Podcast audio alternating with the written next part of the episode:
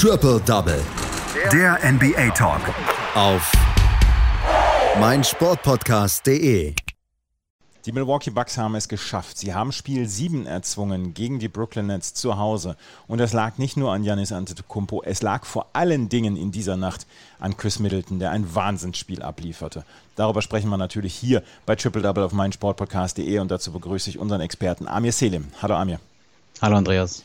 Ja, die Brooklyn Nets haben äh, Spiel 5 gewonnen mit einer Wahnsinnsleistung von Kevin Durant über 48 Minuten mit einem ähm, James Harden, der ja kaum laufen konnte und so ein bisschen nur im Weg rumgestanden hat, der kein gutes Spiel abgeliefert hat. Es war ein bisschen besser bei James Harden in dieser Nacht. Kevin Durant konnte nicht wieder 48 Minuten durchspielen, aber wir müssen sagen, Chris Middleton hat dieses Spiel komplett geprägt, oder? Ja, definitiv. Neben Janis, der ja sowieso eigentlich immer eine Bank ist, ähm, war es Chris Middleton, der mit seinen 38 Punkten, 10 Rebounds, 5 Assists, 5 Steals und dazu auch noch äh, zwei ähm, Vier-Point-Spiele, äh, Four-Point-Plays geschafft. Also ja, er war der entscheidende Mann ähm, in dieser Nacht und vor allem auch die Art und Weise. Also jeweils, ähm, es gab sowohl im dritten Viertel als auch im vierten Viertel Momente, in denen die Nets ähm, rankamen auf bis zu fünf Punkten und es war dann jeweils Middleton, der dann mit entscheidenden ja, Würfen oder auch ähm, Fouls, die er ziehen konnte, ähm, das Momentum dann direkt wieder auf Seiten der Bucks gebracht hat. Und ja, sowas braucht es dann auch, um so ein Spiel zu gewinnen. Ja, ähm, sie waren unter Druck, die Milwaukee Bucks. Und wir wussten, dass die ähm, Brooklyn Nets ohne Kyrie Irving auskommen mussten, nur mit einem halben ähm, James Harden. Wie haben es die, die Milwaukee Bucks geschafft, hier dann auch Vorteil draus zu ziehen? Weil Kevin Durant, ja, du kannst ihn nicht zu 100% decken und du wirst vielleicht 30 Punkte von ihm einstecken. Aber es muss ja möglich sein, sich diesen Vorteil zu verschaffen gegenüber jemandem wie James Harden. Ja, ich finde, die Intensität war auf beiden Seiten spürbar anders. Also beide, man sieht es auch in den Wurfquoten beider Teams, ähm, beide mit, mit vergleichsweise schwachen Wurfquoten, aber es sieht auch daran, dass das beide defensiv angezogen haben. Dazu auch eine kleine Umstellung. Antetokounmpo, bei ihm hat man es gemerkt, er hat deutlich ähm, öfter versucht, am Ring abzuschließen. Also von seinen zwölf Versuchen, die er, die er getroffen hat, waren elf davon am Ring. Und ähm, ich finde schon, dass es ja immer wieder auch ähm, ja, Kritik daran gab an der Ausrichtung der Bugs, dass man da vielleicht ähm, sich zu sehr auf das Spiel der äh, Nets eingelassen hat. Und man hat dann heute auch gemerkt, sowohl das Rebound-Duell ging klar an die Bugs, als auch dann halt eben Ante de Kumpo, der am Ring dann ja durchaus schwer aufzuhalten ist. Also während Durant dann natürlich auf der einen Seite ähm, ähm, kaum zu verteidigen ist, wenn er mal, äh, wenn er mal einen Lauf hat, ähm, kann man das ja auch für Ante de Kumpo so sehen. Und ich glaube, das war schon ein entscheidende, entscheidender Faktor in dem Spiel. Aber wie gesagt, wie wir es schon hatten, äh, Chris Middleton natürlich auch sehr entscheidend, wenn man äh, fünf Steals holt, auch in wichtigen Momenten. Dazu auch ein True Holiday, der dann äh, noch 21 Punkte liefert dann ist das auf jeden Fall schon eine Bank, die die Netz dann erstmal, ähm, ja, wo die Netz erstmal dagegenhalten müssen. Ist James Harden wirklich so wichtig, dass er auch nicht im Vollbesitz seiner Kräfte 40 Minuten durchspielt? Er hat jetzt 16 Punkte gebracht, 7 Assists, 5 Rebounds. Ich habe mir das Spiel angeguckt und ich habe gedacht, hätte da nicht vielleicht noch jemand anders dann auch Verantwortung übernehmen können? Es ist auf jeden Fall bedenklich, wenn man sieht, dass äh, auch bei Durant, der zwar 32 Punkte aufgelegt hat, auch bei ihm den Eindruck hatte, dass er ähm, ja, das letzte Spiel schon auch in seinen Kräften zehrt und bei Harden ja ohnehin, der ja nicht äh, komplett fit ist, wenn der dann 40 Minuten spielt und auch ein, ja, ein Steve Nash dann, dann sagt, dass das ist dann, das war das Maximum, was wir momentan erreichen können, dann fragt man sich schon, ähm, wo, woher dann im Spiel 7 jetzt die, der entscheidende Sprung nach vorne kommen soll, gerade wenn die Bucks äh, nochmal so eine Leistung abliefern. Und ähm, ja, es ist auf jeden Fall bedenklich, gerade also ohne Kyrie Irving und mit einem nicht ganz fitten Harden ähm, fehlt es dann vielleicht auch einfach an der Qualität bei den, bei den Netzen der Breite, dann, ähm, wenn eben die Bugs in der Form auftreten, wie sie es diese Nacht geschafft haben. Mhm.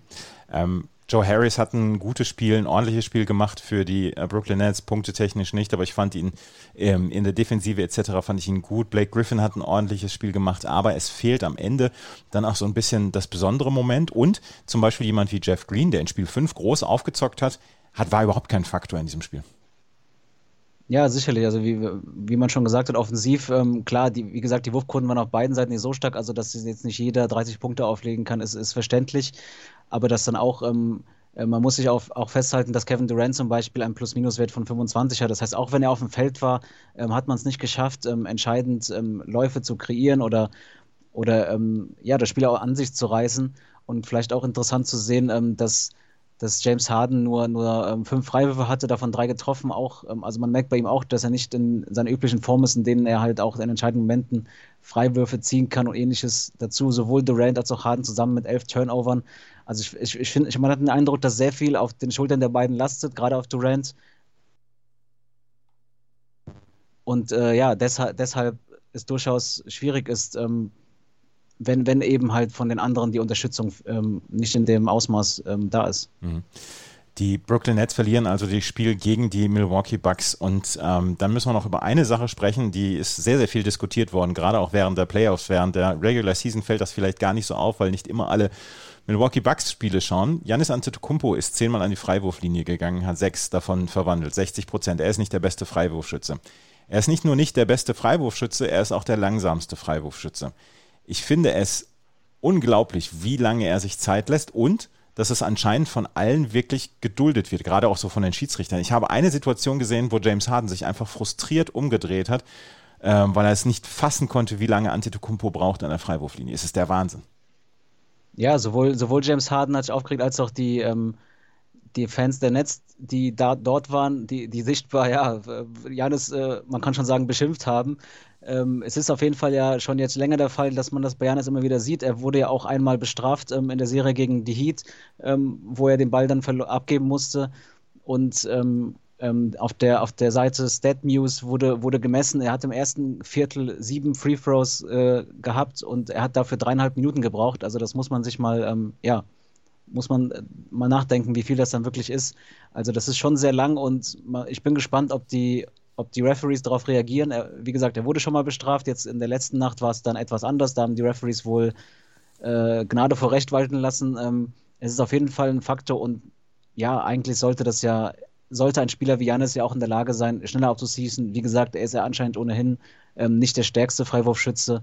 Ähm, Vielleicht macht er das, um sich da noch mehr Sicherheit zu geben, aber ja, auch da muss man sagen, eine gewisse, irgendwann ist auch eine Grenze erreicht, wo vielleicht die Referees, wie gesagt, dann reagieren müssen.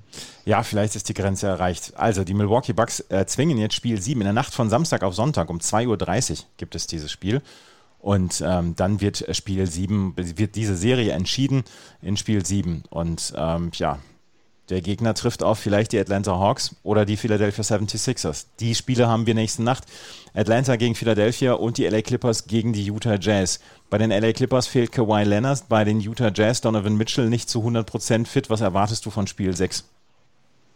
Ja, man darf, man darf gespannt sein. Ähm, vor allem auch äh, Mike Conley scheint ja wohl auch nicht fit zu werden für das Spiel. Ähm, und dann, ähm, ja, wie du schon gesagt hast, Donovan Mitchell, er hat gesagt, es geht, aber man hat ja auch gesehen, dass er nicht in der Form ist, die man von ihm auch schon gesehen hat.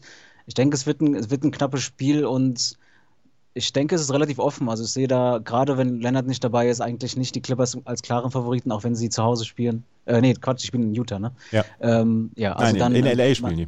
In LA spielen. Ah, doch, in LA. Ja. Okay, ja doch, dann meine ich ja. Wie gesagt, dann sind sie ja nicht zwangsläufig ähm, der klare Favorit. Ich glaube, es wird ein enges Spiel und ja, mal sehen, welches Team dann den besseren Tag erwischt. Und dann haben wir das Spiel der Philadelphia 76ers bei den Atlanta Hawks. Können die Sixers nach dieser katastrophalen Niederlage nochmal zurückkommen? Ja, auch hier spreche ich glaube, bei den Sixers sprechen wir äh, mehr als bei jedem anderen Team vor allem über die mentale Geschichte. Ähm, vor allem ist es noch nicht das erste Jahr, in dem sie, in dem sie ja in den Playoffs dann doch ähm, ein, zwei Prozente zu schwach sind. Vor allem eben nicht von Embiid selbst, der ja wie gesagt körperliche Probleme hatte, wie wir in den letzten Tagen feststellen durften.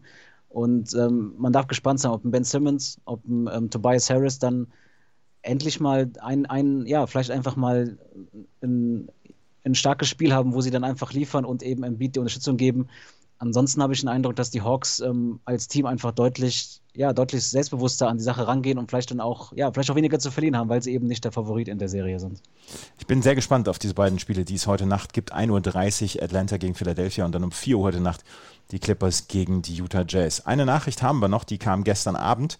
Rick Carlisle hat gesagt, dass er nach 13 Jahren nicht zurückkehrt zu den Dallas Mavericks. Er hätte eigentlich noch einen Vertrag für zwei Jahre gehabt, aber er hat gesagt, er kommt nicht mehr zurück. Ähm, Amir, die Nowitzki-Ära ist damit endgültig vorbei. Ja, definitiv. Also ähm, klar, Dirk ist jetzt schon äh, eine Weile raus, aber man hatte mit, mit Don Nelson eben ähm, den GM, der ja schon seit Ende der 90er oder eben seit der Zeit von Dirk Nowitzki da war, mit Rick Kyler, den Coach, mit dem man Meister geworden ist. Und ähm, ja, jetzt, ist, jetzt ist, sind auch die weg. Das heißt, man hat jetzt tatsächlich eine ganz neue Ära bei den Dallas Mavericks, ähm, die halt eben um Luka Doncic gebaut werden soll. Und ähm, ich glaube, das war letztlich auch ähm, das Thema. Das Thema der, der Mavericks ähm, vor einigen Tagen noch hat Mark Cuban auf Berichte in denen gesagt wurde, dass es Spannungen innerhalb der Mavericks, innerhalb der Franchise gibt, äh, reagiert, indem er gesagt hat, das sei äh, total Bullshit, um es klar, klar zu sagen. Aber wenn man jetzt dann sieht, dass sowohl Nelson und einen Tag später dann Carlisle geht und man auch Berichte liest, dass ähm, zwischen Carlisle und Doncic beispielsweise es durchaus Spannungen geben haben soll, ähm, dann äh, ja, ist man, darf man gespannt sein, ähm, wie es dann weitergeht. Von, von, Seiten von Cuban hieß es, man will jetzt erstmal einen ähm, Head of Basketball Operations holen, also den General Manager quasi, der dann ähm, dementsprechend einen Coach auch holt, der dann zu ihm passt. Ich glaube, das ist an sich eine gute oder sinnvolle ähm, Idee. Aber da muss man äh, mal gucken, wie das noch weitergeht mit Doncic, wenn er sich tatsächlich jetzt überworfen hat mit Carlisle und ja auch mit anderen äh, Leuten in Front Office Probleme hatte. Er ist nun mal der, der, der stärkste Spieler der Mavs und eben halt auch ein Talent, von dem man weiß, dass er eine Franchise auf seinem Rücken tragen kann. Aber natürlich ähm, ja, gehört dann auch die menschliche Seite dazu und dann wird man sehen, wie, ja, wie in Zukunft die Maps mit dieser Sache umgehen, gerade weil er jetzt auch in sein letztes äh, Rookie-Contract-Jahr reingeht. Mhm. Er wird dann, er hat die, die Möglichkeit, dann diesen Supermax-Vertrag zu unterschreiben über fünf Jahre und 200 Millionen. Mal gucken. Ich glaube nicht, dass er sich das durch die Finger gehen lassen wird, oder? Ja, also ich meine, ich glaube auch nicht, dass die Mavericks es ihm nicht anbieten werden. Natürlich werden sie versuchen, ihn zu halten und er wird es vermutlich annehmen. Aber ähm, es ist auf jeden Fall schon eine spannende Sache, dass man dann in, in dieses letzte Jahr reingeht und Stand jetzt schon ohne, ohne GM und ohne Coach steht. Ähm, kann man halt negativ auslegen, kann man aber auch positiv auslegen und sagen, gut, man hat jetzt ähm, dort äh, klare Sachen geschafft und will vielleicht eben auch Leute verpflichten, ähm, mit denen halt Doncic dann vielleicht besser kann oder die besser zu seinen Ideen passen. Also so oder so ähm, eine spannende Zeit bei den Mavericks. Tja, und die Mavericks, wie gesagt, die Nowitzki-Ära ist damit komplett vorbei, nachdem ja auch Donny Nelson dann ähm, nicht mehr bei den Dallas Mavericks ist Rick Carlisle. Jetzt ist eigentlich nur noch Mark Cuban da aus dieser Zeit rund um äh, Dirk Nowitzki und damals ja auch die 2011er Meisterschaft. Das waren die News des Tages in der NBA und das war das Spiel der Milwaukee Bucks gegen die Brooklyn Nets, was die Bucks gewonnen haben. Das war Amir Selim mit seinen Einschätzungen dazu. Vielen Dank, Amir. Danke auch, Andreas. Schatz, ich bin neu verliebt. Was? Da drüben. Das ist er. Aber das ist ein Auto. Ja, eben. Mit ihm habe ich alles richtig gemacht. Wunschauto einfach kaufen, verkaufen oder leasen. Bei Autoscout24. Alles richtig gemacht. Triple Double. Der NBA Talk. Auf meinsportpodcast.de. Schatz, ich bin neu verliebt. Was? Da drüben. Das ist er. Aber das ist ein Auto. Ja, eben. Mit ihm habe ich alles richtig gemacht. Wunschauto einfach kaufen, verkaufen oder leasen. Bei Autoscout24. Alles richtig gemacht.